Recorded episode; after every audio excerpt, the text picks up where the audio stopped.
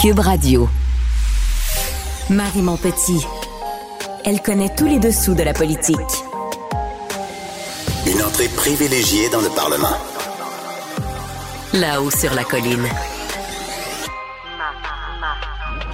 Marie Montpetit.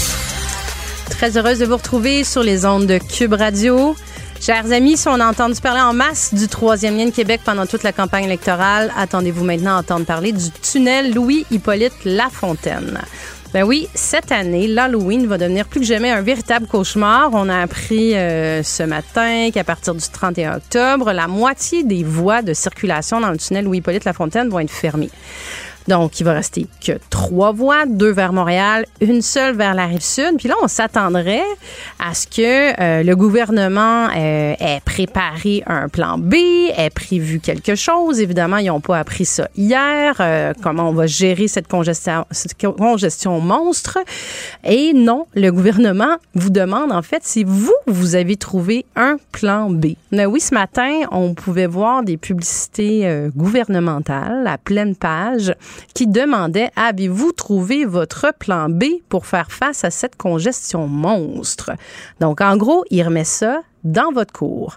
On s'entend qu'on parle de 120 000 voitures qui passent quotidiennement dans le tunnel Louis-Hippolyte Lafontaine. Et là, on estime que ça pourrait prendre quatre fois plus de temps pour se rendre sur la rive sud, puis trois fois plus de temps pour rentrer à Montréal. Et euh, là, on dirait que le gouvernement s'est fait une mauvaise surprise à lui-même. Puis tout ça, ça arrive en même temps qu'on demande aux gens de revenir travailler en présentiel à Montréal. Les amis, on n'est vraiment pas sortis du bois. Marie Montpetit, le véritable troisième lien. Salon bleu à vos oreilles. Et tout ça sans utilisation des fonds publics. Avec nous, Marc-André Leclerc, ancien chef de cabinet d'Andrew Shear et analyste politique à l'émission L'Ajoute, diffusée à LCN, et également auteur du livre Confidence politique, un excellent livre par ailleurs qui nous parle de l'entourage des élus, attachés politiques, chef de cabinet, attaché de presse. Allô, Marc-André? Bonjour Marie. Alors Marc-André, euh, le gouvernement qui dit ce matin euh, aux citoyens de se débrouiller avec la fermeture de la moitié des voies du tunnel Louis-Polyte Lafontaine, puis qui leur fait pratiquement, là, euh, soyons honnêtes, un, un certain doigt d'honneur en leur disant de se trouver un, plan B pour se démerder dans ce calvaire annoncé. Il me semble que c'est pas une excellente stratégie de communication. Non, vraiment pas. Surtout, ça peut être quoi le plan B là, pour les gens là, qui traversent là, euh, de la rive sud à la rive nord ou vice-versa euh, via le, le tunnel Hippolyte Lafontaine. Et, et ça touche bien sûr les gens de la grande région de Montréal, mais ça touche l'ensemble du Québec. Hein? Et Montréal, c'est la métropole. Euh, moi, voilà une semaine du jour, là, euh, pour m'en aller au Saguenay-Lac-Saint-Jean, euh, j'ai pris le tunnel. C'était déjà l'enfer un vendredi, là, début d'après-midi. Euh, fait que j'ose pas imaginer comment ça va être une fois que les, travaux vont être débutés. Mais c'est quoi ton plan B? Comme si les gens avaient beaucoup de plans B. Oui, il y a le télétravail. comme tu disais, Marie, on, nous, on incite les gens à retourner là, en présentiel. Et également, il y a plein de corps de métier où c'est impossible. Une infirmière, par exemple, qui reste sur la rive sud, qui travaille euh, sur l'île de Montréal, ben le télétravail, là, euh, soigner des patients, c'est bien difficile de le faire à partir de la maison. Fait on sent, là, ce qu'on sent dans ce dossier-là, c'est que le, le, gouvernement, le fait d'avoir une élection, euh, les fonctionnaires ont travaillé là-dessus, mais comme on savait que ça s'en venait, mais c'est comme si personne nous avait préparé. Et là, on nous arrive 31 octobre, ben là, ça va arriver. Fait que non, euh, surtout de remettre ça dans la cour du citoyen quand c'est le gouvernement qu'il faut qu'il prépare des plans B. parce que le citoyen fait quoi là? Il est sous un hélicoptère, il traverse en kayak, c'est quoi ses plans B là? Il s'ajoute un. Tout le monde traverse en vélo. Euh, je suis pas sûr non plus là que. Fait que le citoyen se retrouve, oui, à être interpellé, mais pas beaucoup d'outils devant lui. Non, tu as tout à fait raison. C'est ça que j'allais te demander. On t'a pas un, avion privé, jet privé dans ta cour qui te permettrait d'entrer sur l'île de Montréal? Parce que là, en plus de ça, non seulement ça va être, euh, ça va être congestionné euh, sur le tunnel, mais c'est évident que ça va avoir des, euh, des contre-coups sur, sur le pont Jacques-Cartier, sur les autres endroits. Et c'est pas, c'est pas d'hier là, que cette décision date, mais tu as, raison, hein, ça, ça touche pas seulement les gens de la grande région de Montréal, mais on se demandait quand une publicité comme celle de ce matin, puis là, j'invite vraiment les auditeurs à, aller googler, à aller chercher cette publicité-là, elle est mm. tellement choquante. Elle est tellement, euh, tu sais, tu dis, on, on élit, on élit des des, des, euh, des, des, députés, des ministres pour mm. une certaine imputabilité, pour pour préparer le terrain justement. Puis quand ça commence à circuler dans les médias, sur les réseaux sociaux, on s'entend qu'il y a un potentiel que ça devienne euh, une certaine crise au niveau des communications.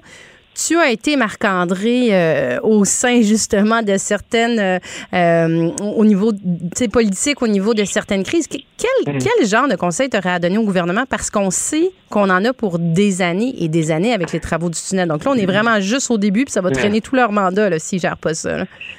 Ben, clairement, sur la campagne elle-même de publicité, il faut juste reconnaître, il faut, faut voir que le gouvernement reconnaisse que c'est une erreur. Je, je pense que c'est là, c'est peut-être une bonne façon de le faire. Et on a vu souvent le gouvernement de la CAQ, M. Legault, le faire, et habituellement, ça passe plutôt bien. Là. Parce que en, politique, souvent, tu veux mettre l'électeur, le, citoyen, au cœur de l'histoire. Habituellement, c'est lui le, le héros. Là normalement, tu essaies de le placer comme étant le personnage principal de ton histoire que tu essaies de rencontrer raconter aux gens pour te faire élire. Dans ce cas-ci, c'est comme si on appliquait cette formule-là, de dire on va donner vraiment aux citoyens le, pouvoir de décider de son plan B, mais il manquait une suite. C'est quoi le plan B, comme on disait tout à l'heure? Moi, je pense que c'est de s'excuser, puis c'est de trouver rapidement des plans B, mais ça arrive à un moment qui est quand même assez spécial. Là ça arrive au moment où le gouvernement, en fait, est en espèce de transition, même si la CAQ a été réélue, parce que souvent on pense quoi? On pense que la transition, c'est lorsqu'on passe de l'opposition au gouvernement, qu'on n'a jamais gouverné, on ne sait pas c'est quoi avoir les contrôles de l'État. Mais même quand c'est déjà au gouvernement, il y a une espèce de transition. Présentement, est-ce que François Bonnardel euh, et sera toujours ministre des Transports? Ben ça, il y a juste François Legault qui le sait. Et probablement que M. Bonnardel, lui, de son côté, il sent un peu mal parce qu'il ne sait pas, c'est votre conduit, les appels n'ont pas été faits, euh, et, et, tu veux il pas sent pas légitime, dans le fond, de, de, ben prendre ça à bras le corps. Là. Et là, ce que ça fait dans ce cas-là, Marie, c'est que c'est tout l'entourage du premier ministre qui se retrouve à être ministre de tout et de rien à la fois. Là. Et là, c'est comme s'il n'y a pas personne d'imputable et les relations entre le bureau du premier ministre et les fonctionnaires de ce ministre, en temps normal, tu n'as pas besoin de les faire, c'est via ton ministre, ton entourage. Tu as des employés politiques probablement qui se relèvent de la campagne. C'est temps de donner quelques journées de congé avant justement que tout le monde reçoive ses nouveaux mandats. Fait que je pense présentement, ça revient à la cour de M. Legault, malheureusement pour lui, en peine brainstorming par rapport à comment il veut faire son équipe. C'est de s'excuser et rapidement trouver des solutions euh, des solutions B, des plans de rechange pour permettre aux gens vraiment d'avoir une alternative, pour leur permettre de traverser les trois prochaines années. C'était trois semaines, c'est une chose. Mais là, on parle quand même de trois ans. Ah non, là, on parle de, c'est ça, quasiment l'intégralité du mandat du gouvernement de la CAQ. Puis, est-ce que, est-ce que tu penses pas, justement, ça, tu sais, ça crée la brèche parfaite euh, pour que les oppositions, euh, euh PLQ, Québec solidaire, PQ, puissent faire les choux gras? Euh, tu sais, toi qui, été, qui, a vraiment de l'expérience, justement, directe de scruter les, les faits et gestes du gouvernement, est-ce qu'il y a pas, est-ce que ça va pas créer cette brèche-là, le, le, le contexte actuel? Là? Ben, clairement, ça part, ça part très mal le mandat, hein, puisque au-delà du fait que la CAQ a eu 90 sièges, 41 des votes, il reste néanmoins qu'on a vu quand même M. Legault, durant la campagne, euh, mettre dans son, dans son sac à dos quelques cailloux, là, euh, qui va traîner, euh, qu'on pense à l'immigration, par exemple, le troisième lien, tout ça, et le tunnel fait en sorte que ça rentre dans un narratif où on sent que, au niveau du transport, avec la CAQ, c'est des dossiers qui sont extrêmement difficiles. Fait que le, ce dossier-là, de trois ans, va permettre justement à l'opposition d'aller chercher, et, c'est de là, et c'est de là que l'opposition, faut tu, faut soit quand même assez patient là. faut tu faut tu l'étires, faut que tu démontres une incompétence sur une longue période. C'est parce qu'au début les gens vont donner le bénéfice du doute, mais euh, si ça s'étire, si c'est mal géré, s'il n'y a pas de solution, s'il n'y a pas de plan B, je pense que l'opposition va pouvoir faire beaucoup de millage avec ça. Sans, jeu, sans jeu de mots, hein? sans jeu de mots, dans les prochains mois, ils vont pouvoir faire beaucoup de millage. Euh, et ça rentre déjà dans un narratif parce que pour la CAQ, les dossiers en transport, que ce soit le, tout ce qui s'est passé, les tractations autour du Rennes de l'Est, le troisième lien à Québec, le tramway également dans les capitales nationales, il reste néanmoins qui sont vulnérables déjà sur cet enjeu-là. Fait que là, c'est sûr que tout le monde va regarder qu'est-ce qui va se passer avec ces trois ans de perturbation-là. Ah non, c'est tout un, effectivement, comme tu disais, c'est pas François Bonnardel qui, euh, qui hérite de nouveau du ministère des Transports. C'est, euh, c'est tout un cadeau pour son, euh, son, successeur. Puis toujours sur le dossier des transports, justement, tu dis, il y a un narratif, mais effectivement, on voit que la CAQ, encore aujourd'hui, est, en mode gestion de crise sur la question des, des nouvelles taxes mmh. sur les voitures. Hein. Monsieur Legault a critiqué Québec solidaire pendant toute la campagne électorale les a démonisés sur la taxe orange. Ils ont même mis des publicités dans les voitures, dans des comtés ciblés. Et là, ce matin, on apprend finalement que c'était, en tout cas, c'était peut-être dans les cartons du côté du gouvernement. Là, ils se retrouvent sur la défensive euh, toute la journée, alors que les élus sont même sont même pas encore assermentés. Tu sais, ça, ça fait mal au gouvernement, ce genre de hmm. choses-là. Oui, clairement, parce que euh, M. Legault, au-delà de, au-delà de critiquer M. Nadeau-Dubois sur la fameuse, comme il l'a baptisé, la taxe orange, c'est qu'il a vraiment, il essaie de démontrer que c'était une idée qui était farfelue, qui était, qui avait aucun sens. Mais là, ce qu'on se rend compte, c'est que les fonctionnaires étudient ou veulent étudier certaines options qui ressemblent étrangement là, à la taxe orange, peut-être peut-être des fois dans les détails les détails sont pas les mêmes, mais dans la philosophie. Parce que euh, M. Legault, son équipe ont passé la journée aujourd'hui à nous dire quoi? Nous dire c'est pas vrai, on va pas augmenter le tarif, le, fardeau fiscal des Québécois, des Québécoises dans cette période euh, inflationniste qu'on connaît présentement. Mais il y a un sujet, il y a une problématique qui reste. Je veux dire, à, tous les jours, lorsqu'on va à la station-service, on paye des taxes sur le litre d'essence. Ces taxes-là s'en vont au gouvernement et 80% de ce montant-là s'en va dans la réflexion de nos routes. Donc, si demain matin, tout le monde a un, véhicule électrique, on ne va plus à la station-service. Mm-hmm. ça, c'est mathématique. Ça, c'est la vie. Ça, c'est l'ABC. C'est ça, c'est un défi, entre autres, financier, que va amener la transition énergétique. Présentement, ça va, parce qu'il y a un petit nombre de gens qui ont un véhicule électrique. Plus ça va être abordable, plus ça va être à grande échelle. Ben, il y a une problématique là. Fait que M. Legault peut nous dire OK, oui, mais c'est vrai, euh, euh, je ne vais pas faire ça. Euh, c'est des fonctionnaires. Et encore là, période de transition, il n'y a pas de ministre. clairement, il n'y a pas de personne au bureau du ministre des Transports présentement qui a stoppé ça. On est en campagne électorale. Fait que là, il se retrouve sur la défensive. Mais la question de fond reste comment le gouvernement, comment le ministre des Finances également, va pallier à court, moyen, long terme à ce manque de revenus-là sur le, litre d'essence qu'on paye à la pompe pour réparer nos routes qui, qui vraiment ont besoin d'aide. Euh, c'est une base quotidienne. Fait c'est là que ça fait mal au premier ministre parce que la campagne s'est résumée à quoi, Marie? Je veux dire, aux taxes oranges. à la personne qui a volé, mm-hmm. madame, la madame de Québec solidaire qui a volé le dépliant qui a permis à M. Euh, Saint-Pierre Plamondon d'être élu et aux déclarations de M. Euh, Jean Boulet sur l'immigration qui a motivé le vote libéral dans certaines circonscriptions dans la grande région de Montréal. Fait que ça se résume à trois choses, la campagne électorale. Fait qu'il y en a une qui a permis à M. Legault, c'est peut-être un de ses bons coups de la campagne parce que le reste, ça ne tentait pas d'être là. C'est sûr que ça fait mal ce matin. Ils vont se retrouver avec la question principale, c'est qu'est-ce qu'on fait pour pallier financièrement ce manque-là? Puis, tu sais, tu parlais tout à l'heure justement des, des interventions du, du gouvernement. Aujourd'hui, on voyait qu'il était un petit peu en mode, en mm. mode panique, euh, en mode panique, en mode sur la défensive. Euh, là, on voyait euh, sur Twitter, entre autres, des, des, des, attachés politiques, des différents, tu sais, le, cabinet du premier ministre qui sortait en disant non, non, non, non, non, finalement, c'était administratif, c'était pas politique.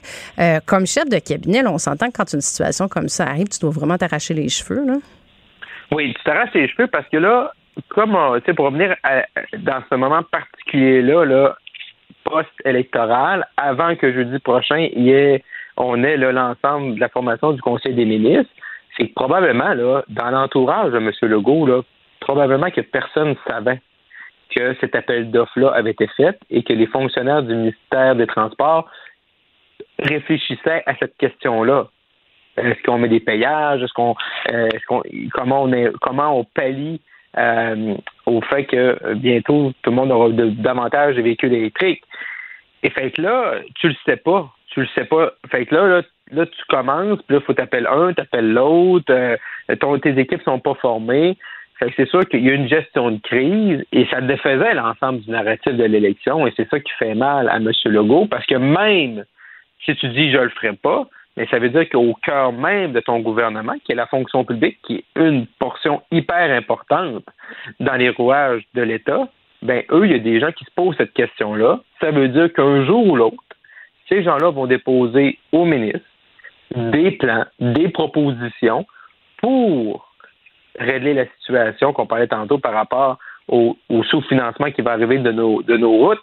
Donc, le ministre aura une décision politique à ce moment-là de décider s'il embarque là-dedans ou pas. Et mhm. c'est de là l'importance hein, de voir les deux rôles, comment la fonction publique, elle, elle a un rôle à jouer, et comment également le politique, surtout quand tu formes le gouvernement, tu as des décisions à prendre. Même si tout le monde dans tes fonctionnaires dit on s'en va à gauche, ben toi, tu peux décider d'aller tout droit ou de tourner à droite tout un mandat pour le futur euh, ministre des Transports. On va savoir ce jeudi, euh, jeudi le 20 octobre, qui sera le chanceux qui va, euh, qui va écoper de tous ces dossiers. Je te remercie beaucoup, Marc-André. À bientôt. Merci, au revoir. Là-haut sur la colline. Embarquez avec Marie Montpetit dans les coulisses de la démocratie. Alors, l'émission JE a eu un accès privilégié au garde du corps des candidats pendant la campagne électorale. On va pouvoir voir ça ce soir. Félix Séguin entre dans le détail du travail, des forces de sécurité. Tout ça pour protéger des gens qui ont choisi de se lancer dans la vie publique. Puis c'est vrai que ça a joué euh, très dur euh, dernièrement, des pancartes qui ont été euh, vandalisées, des candidats qui ont été menacés et même un bureau de circonscription qui a été et vandalisé et cambriolé, celui de mon invité Enrico Ciccone. Allô Enrico? Salut Marie, merci de me recevoir. Bien, merci à toi d'être euh, d'être là avec nous. Je suis vraiment contente de te parler. D'abord, tu me permets de, te féliciter pour ta réélection dans la circonscription de Marquette et pour ta nomination comme euh, comme président du caucus libéral. C'est un rôle qui euh, qui est important, mais je, je veux t'entendre là-dessus, c'est certain. Mais d'abord, je veux parler de, de sécurité. Je l'ai dit d'entrée de jeu, ton bureau de circonscription a été vandalisé et cambriolé pendant la campagne électorale. Il y a eu aussi plusieurs autres élus qui ont reçu des menaces. Comment les services de sécurité réagissent à ce moment-là? Ben, je vais te dire, Marie, que quand tout ça est arrivé, premièrement, moi, c'est sûr que ça sortait au grand jour quand j'ai été euh, vandalisé, là, euh, et même euh, volé là, dans mon bureau. On a pris vraiment tout, mes ordinateurs, on a ouvert mes classeurs, on a pris l'argent de ma petite caisse, mes chèques, puis même mes cartes d'hockey, soit dit en passant. Mais moi, c'est parce que ça, c'est ça, c'est, c'est venu suite à des euh, harcèlements que j'avais reçus avant, euh, que j'avais aussi des menaces également, qui faisaient référence aussi à, ma collègue euh, Marois. Mais je vais dire une chose, euh, Marie, que les, la Sûreté du Québec là, a déployé vraiment un arsenal euh, à mon bureau, puis vraiment, on a été encadré de façon exceptionnelle. Euh, on avait des numéros directs, euh, les, les, policiers de la Sûreté du Québec, les enquêteurs nous appelaient là, pratiquement à tous les jours pour savoir comment ça allait. Un travail de collaboration aussi avec la police municipale qui surveillait mon bureau constamment pour les pour les, les prochaines les, les, semaines qui tout de suite après cet incident-là. Alors pour l'encadrement là, ça a été ça a été fait de façon exceptionnelle parce qu'ils sont vraiment, tu sais, on, l'a vécu en dehors de la campagne électorale, sont, mm. sont très réactifs comme députés quand on envoie euh, un courriel euh, qui peut s'apparenter à une menace justement pour qu'il y ait des vérifications qui soient faites euh, sur la personne. Mais toi, c'est allé, c'est allé quand même tellement loin d'avoir ton bureau, tu sais, qui, qui, a été attaqué. J'imagine qu'aussi, tu as dû avoir, euh, tu sais, ça doit amener quand même plusieurs insécurités pour, euh, pour tes employés aussi qui travaillent là, euh, tu sais, toute la semaine, par exemple, quand tu vas, quand tu vas siéger à Québec, là. Je veux dire, ça doit être préoccupant. Donc, moi, j'aurais été bien préoccupée pour mes employés. J'imagine que toi aussi, là. Oui, mais tu me connais un peu, là, Marie, c'est exactement ce sentiment que j'ai eu, là. moi, quand c'est arrivé, cette chose-là, c'est sûr que on venait de la campagne électorale. Fait que tu sais, dans ce temps-là, ben, il y, a des, y a des employés qui vont quitter le bureau. Moi, j'avais deux employés qui euh, se présentaient dans d'autres circonscriptions. Alors, il me restait une employée qui a 24 ans, 25 ans, qui était là tout seul. Alors, c'est sûr et certain que tout de suite, là, euh, j'ai eu peur pour euh, ma jeune employée qui était là. Immédiatement, j'ai fermé le bureau. Là. Un, il fallait le réparer, mais j'ai dit là, à partir de maintenant, euh, puis j'avais quelqu'un qui travaillait aussi à temps partiel au bureau. J'ai dit là, à partir de maintenant, pour le, restant de la campagne électorale, on va travailler en télétravail. On va faire notre travail de façon, de belle façon, mais là, on a été retardé un peu parce que là, tu sais que tout se passe sur nos ordinateurs, nos appels sont sur ordinateur, on a perdu nos accès immédiatement alors, a été dur. Il a fallu se rattraper. Il a fallu euh, prendre des bouchées doubles parce que même si on est en élection, euh, Marie, tu sais qu'on est encore député, puis il y a des cas de comté, puis on doit travailler aussi. Mais moi, ça m'inquiétait énormément, énormément pour, euh, pour mes employés, c'est sûr et certain. Non, non, puis j'en doute pas. Puis tu sais, comme, comme élu, c'est sûr que tu as décidé, toi, d'aller faire une campagne électorale, tu as décidé d'être une personnalité publique. Mm. Les, les, les, employés, les attachés politiques, les attachés de, de circonscription, ils font pas le choix d'être exposés à, cette partie-là non plus de, d'attaque ou de, de, de, harcèlement envers, euh, envers les députés. Donc, je comprends d'être euh, hyper préoccupé de ça. Mais est-ce que, comme candidat pendant la campagne électorale, justement, quand tu t'es retrouvé dans des, euh, dans des bains de foule, quand tu es, plus je sais que tu es, bien grand, là, donc je mets, je, mets, je mets un bémol à ça, mais est-ce que tu es devenu, est-ce que tu est-ce plus craintif? Parce que quand même, c'est vrai qu'il y a une atmosphère qui a changé beaucoup dans les dernières années. Euh, Puis, tu sais, je fais une petite parenthèse, mais il y a huit ans, à l'Assemblée nationale, on pouvait se promener, euh, les citoyens pouvaient marcher euh, à la fameuse porte 6. Là, il n'y avait pas de grille autour de l'Assemblée nationale. Ça a tellement évolué au, cours des années. Mais est-ce que ton ressenti, toi, pendant la campagne électorale, justement, il a, il a changé? Ben moi, je vais dire personnellement, là, je me suis jamais senti en danger, peut-être parce que je sais pas, j'ai, pas cette crainte-là, j'ai pas cette peur-là, mais je vais dire que euh, la pression est venue de l'extérieur, tout mon entourage, parce que quand y a des attaques comme ça, puis je les appelle, je les appelle des attaques, là, euh, tu sais, que ce soit des appels d'harcèlement, du vandalisme, euh, que ce soit des, des, des, des, mots violents qui est envoyé euh, face à un élu ou n'importe qui, là, euh, pour moi, ça, c'est une attaque, mais on dirait que les personnes qui font ça n'ont pas conscience que tu touches pas juste la personne.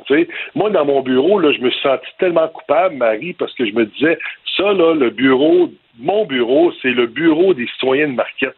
Euh, moi, je suis là pour veiller euh, à la sécurité de toutes les données qu'on a. La confidentialité de ce que les de ce que les élus vont donner comme information sur leurs problèmes, sur leur vie privée. Je te comprends tellement là-dessus. Je t'ai entendu témoigner là, puis je le ressentais au bout.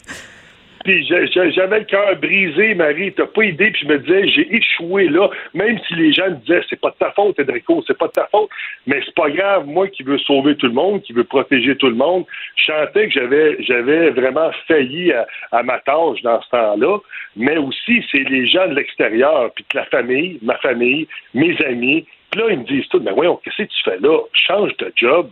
Ça n'a pas de bon sens. Tu peux pas rester là. Euh, ta mère, elle a peur. Tes sœurs ont peur, parce que moi, j'ai trois sœurs. Euh, tu sais, je veux dire, ton entourage, puis dis, voyons, Enrico, ça n'a pas de bon sens ce qui arrive là. Mais qu'est-ce que on est dans une société aujourd'hui où il y a eu une accumulation, où vraiment les gens doivent tout les dire. Les esprits sont échauffés aussi. Puis... Exactement. Où les, élus aussi, le staff politique ne se respecte pas entre eux autres. Ça, on dirait que ça donne le go à la population de dire ben, on peut dire ce qu'on veut aux élus, puis euh, c'est pas grave. Puis là, à un moment donné, mais il y en a qui sont des volés, puis qui passent à l'action, tout simplement. Là. En terminant, Enrico, les, les, députés n'ont pas de garde du corps au Québec comme les ministres. Là. Puis je pense, je sais pas à quel point, je pense pas que c'est réaliste d'avoir un garde du corps pour les 125 députés. Mais est-ce que, selon toi, est-ce qu'il y a des, choses qui pourraient être faites justement pour assurer davantage la sécurité des députés?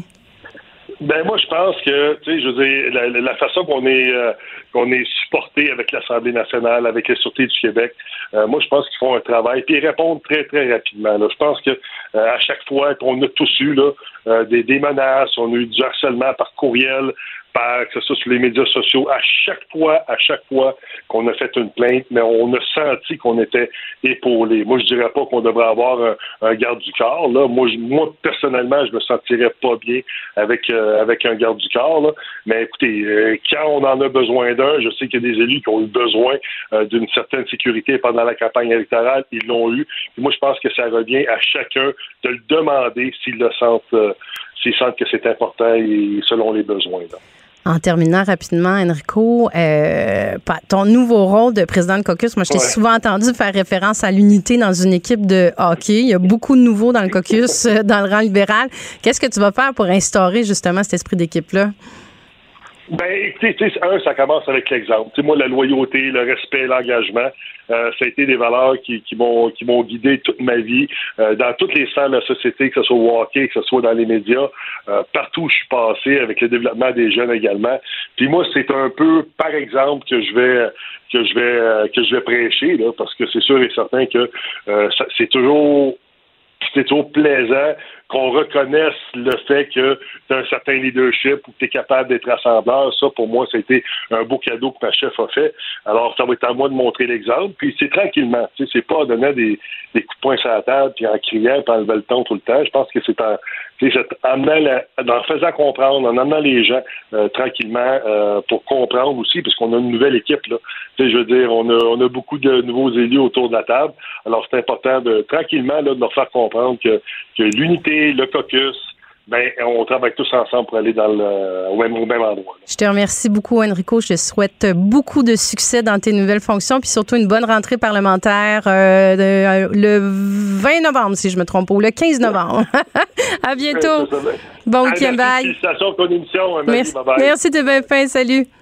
Alors, je vous remercie euh, tout le monde d'avoir été avec nous à l'écoute à Cube et on se retrouve vendredi prochain. Cube Radio.